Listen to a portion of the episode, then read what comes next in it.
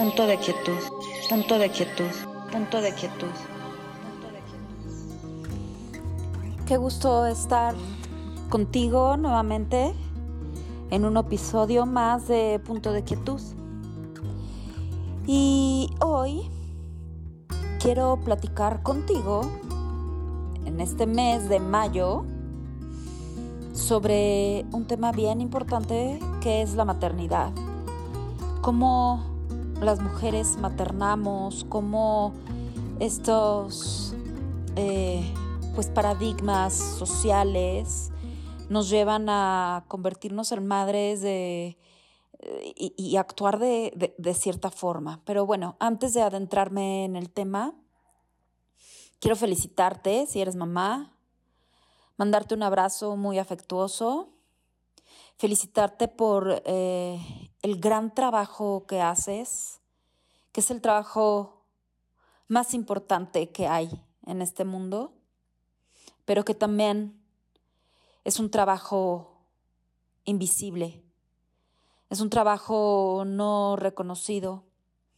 Y precisamente quiero hablar desde la maternidad desde un punto de vista, pues bien honesto, todo lo que implica.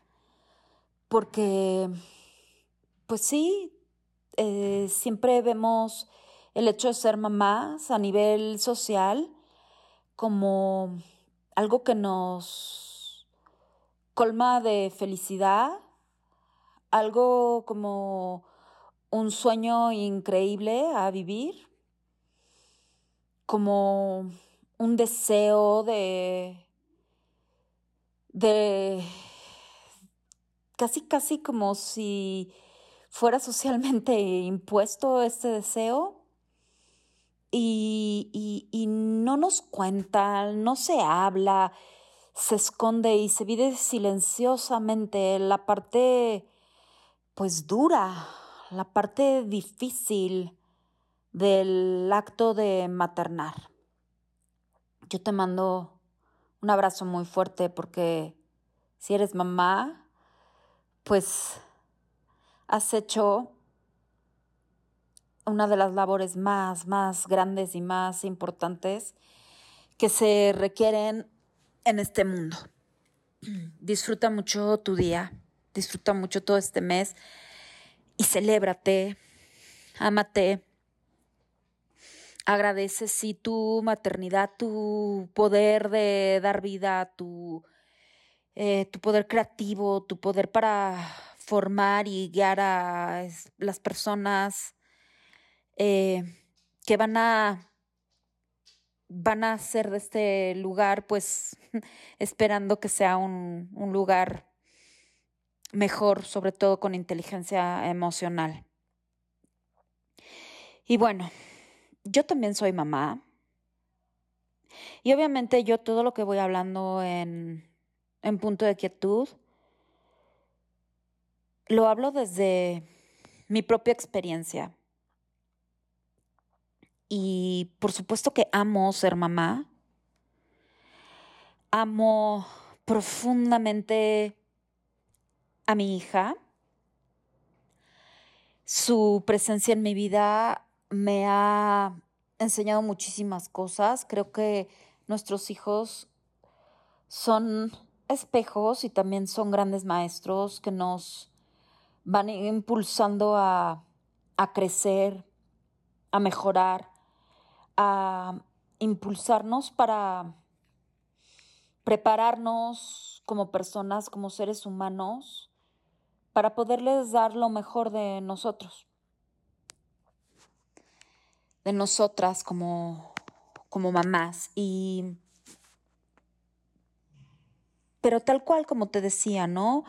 Esta parte del sueño del todo color de rosa, de ser mamá, pues también tiene una parte que se ha invisibilizado, de la cual no se habla. Empezamos a ser mamás con el préstamo de nuestro cuerpo, desde ese momento en donde nos convertimos en hogar de nuestros hijos, prestando nuestro cuerpo y cómo este se va modificando poco a poco en el curso de los nueve meses. Y cómo este prestar nuestro cuerpo en donde habita temporalmente un ser humano en nosotros, pues implica todo un proceso fisiológico tremendo nuestro cuerpo se transforma hormonalmente, químicamente, físicamente, como nuestros órganos se tienen que retrotraer, subir para dar espacio, dar cabida en nuestro vientre a nuestro futuro hijo o hija. Y todo este proceso físico, pues, puede ser arduo, puede ser difícil, viene acompañado de, de dolor físico, de hinchazón, de mareos, de náuseas, de cansancio extremo, de dolor en la espalda baja, de insomnio. Y a pesar de eso, pues seguimos en el proceso del préstamo de nuestro cuerpo. El parto, pues no se diga, y, esta parte de, de la decisión de cómo dar a luz, creo que es bien importante porque socialmente eh, creo que se nos ha quitado un poco la libertad de decisión sobre el momento del parto.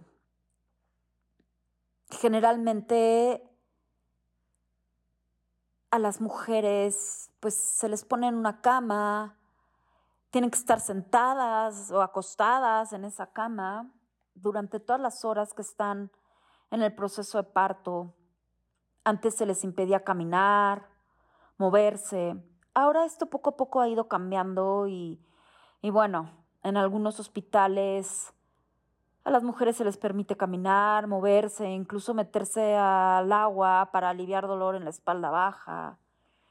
Pero todas estas horas de, del proceso son sumamente dolorosas porque el cuerpo se está preparando básicamente para para abrirse y, traer vida. Y sin embargo, muchas veces esta decisión del cómo queremos dar vida, pues no nos la permiten tomarla a nosotros. Está en manos muchas veces de los ginecólogos, los doctores, no nos dejan sentir nuestro propio cuerpo, incluso de nuestra pareja. Eh, y creo que desde ahí se empieza a invisibilizar el trabajo de la maternidad. ¿Y cómo lo vamos nosotras mismas por lo que socialmente se nos ha impuesto invisibilizando? Ejemplo de esto es tenemos a nuestro hijo, lo queremos amamantar y lo hacemos en reserva, lo hacemos en lo privado, en los en, lo, en, lo, en, en, un lugar escondido, porque es muy mal visto socialmente amamantar en público. Nos da vergüenza nos hace sentir exhibidas. Las miradas de una madre amamantando en un espacio público, las miradas hacia una madre que amamanta en un espacio público, pues son de juicio. En lugar de ver las cosas de una manera natural, vamos bloqueando la libertad para maternar. Y creo que eso socialmente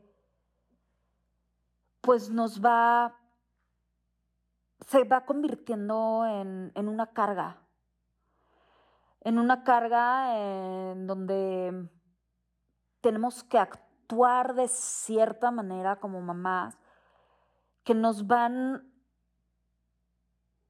coartando esta libertad. A mí me, me, me, yo como mamá me hubiera encantado haber roto desde el principio ciertos paradigmas, ciertos patrones, para poder maternar de manera libre, como yo soy, como yo quiero, sin imposiciones de ningún tipo y mucho menos imposiciones que puedan ir en contra de mi propio cuerpo, de lo que mi cuerpo siente y de lo que mi cuerpo necesita. Eh, pero socialmente, pues sí se han establecido pues muchos paradigmas. La depresión posparto.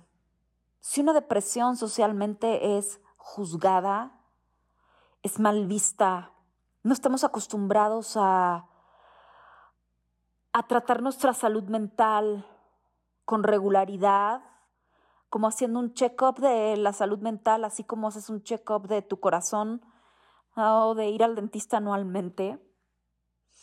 Socialmente una persona que pues que va a terapia o que sufre de un proceso de depresión, pues es juzgada. Imagínate ahora una mamá que después de dar a luz, sobre todo la primera vez en donde viene un proceso de cambios fuertísimos, no solo en su cuerpo, no solo en su química, en sus hormonas, sino también en su rutina, en su día a día, en el miedo que puede implicar cuidar a un ser vivo, en la duda que puede sobrevenir para saber si es capaz de, cuidarlo. Y por supuesto que es capaz, pero los miedos, el proceso que no es conocido, lo que tiene que ir adaptando en su nueva vida, son procesos fuertes. Y si vienen momentos de depresión postparto, pues estos cambios son aún más, más, más difíciles. Y generalmente, pues creo que las mujeres es difícil que identifiquemos si estamos en una depresión postparto. Creo que yo me di cuenta años después, haciendo un análisis, pude darme cuenta de que seguramente yo atravesé una depresión posparto, pero no la pude identificar. La vivía muy silenciosamente. Y así es como creo que muchas mamás pasamos por ese proceso, porque ponemos el foco en la obligación que tenemos, en el convertirnos en las mamás eh, unas buenas mamás, ¿no? Unas buenas madres.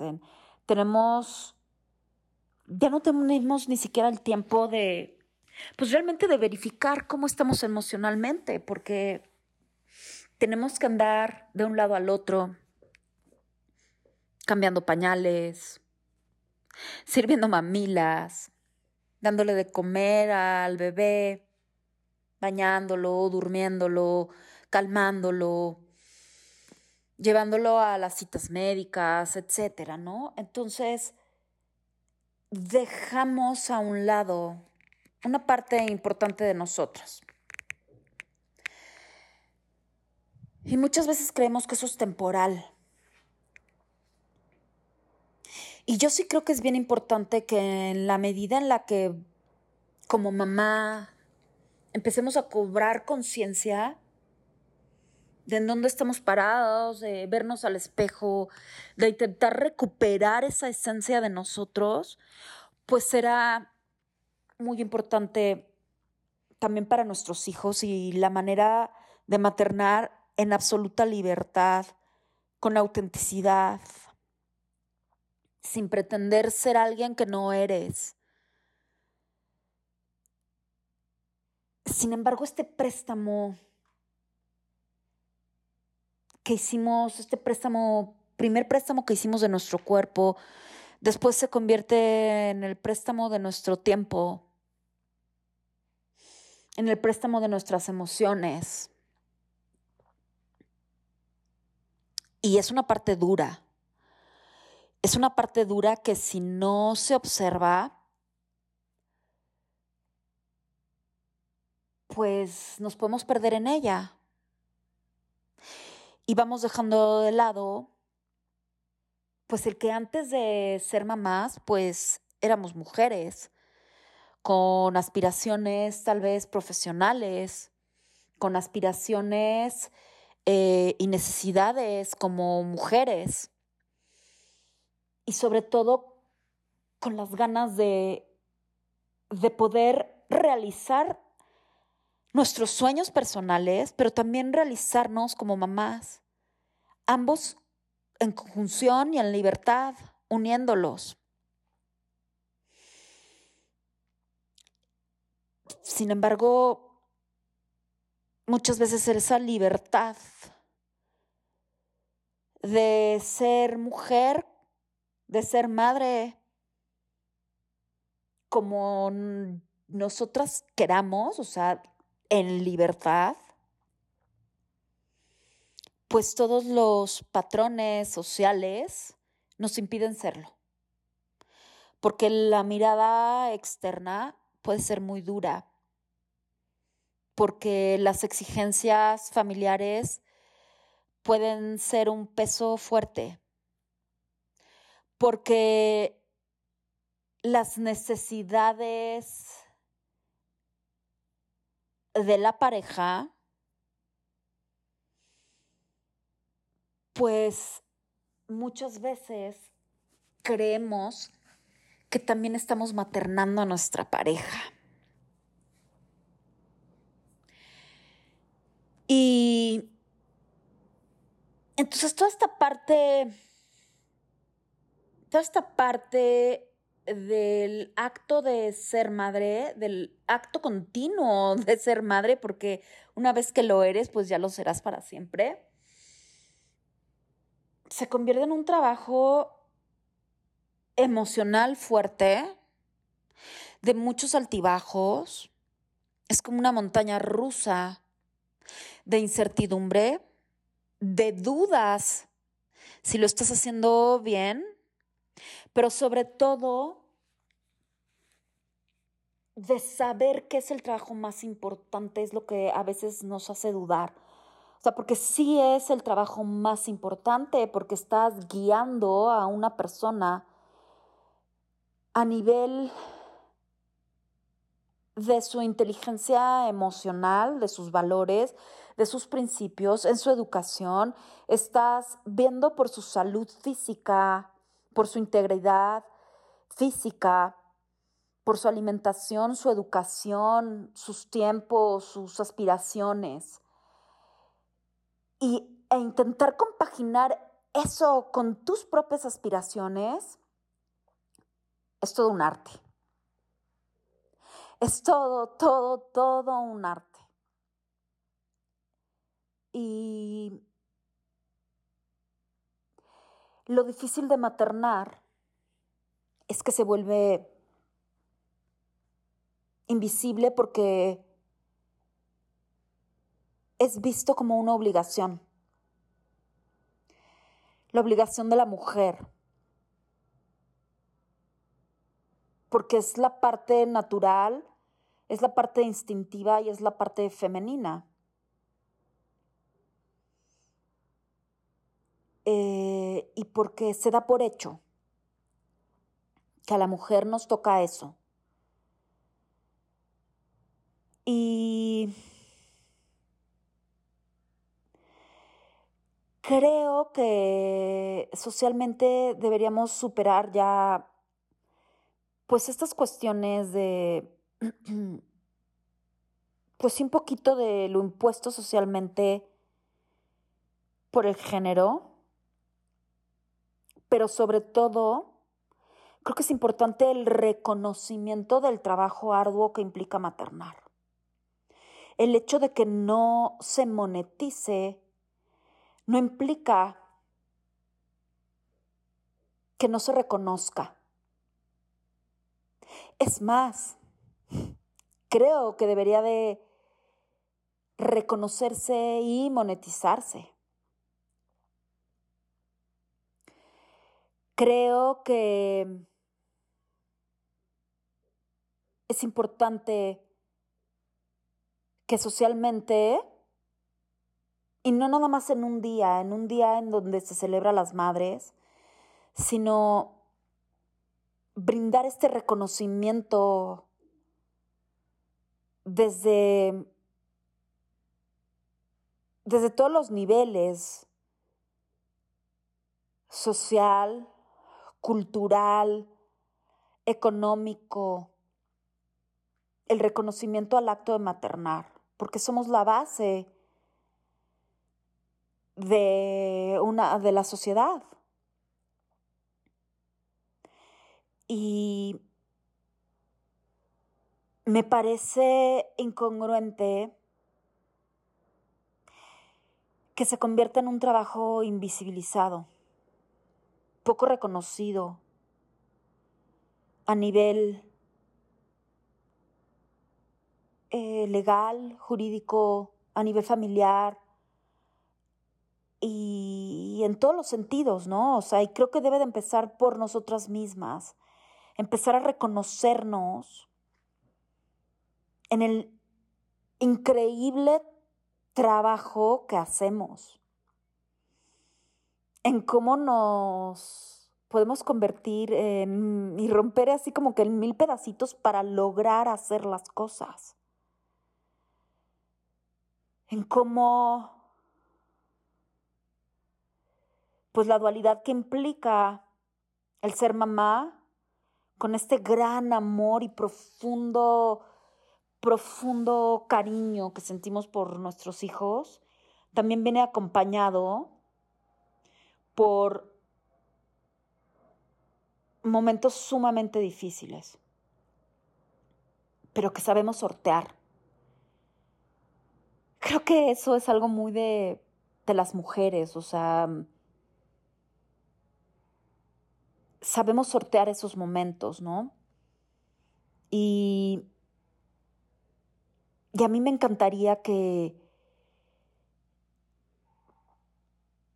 que socialmente fuera más reconocido, pero para ello, bueno, tendríamos que empezar a, a reconocernos nosotras mismas este trabajo,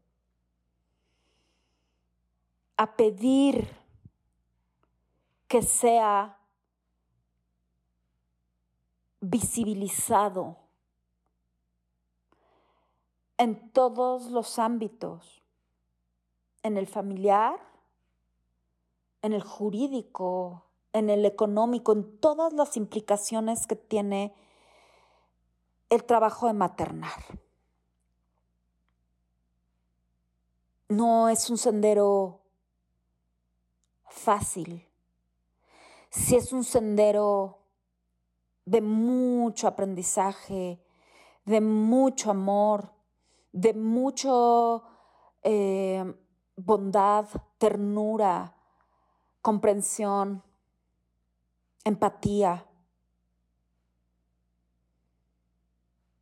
de escucha, de aprender a, observar las necesidades de otro ser vivo que no te pertenece, pero que tú hasta cierto punto eres la encargada de sacar adelante.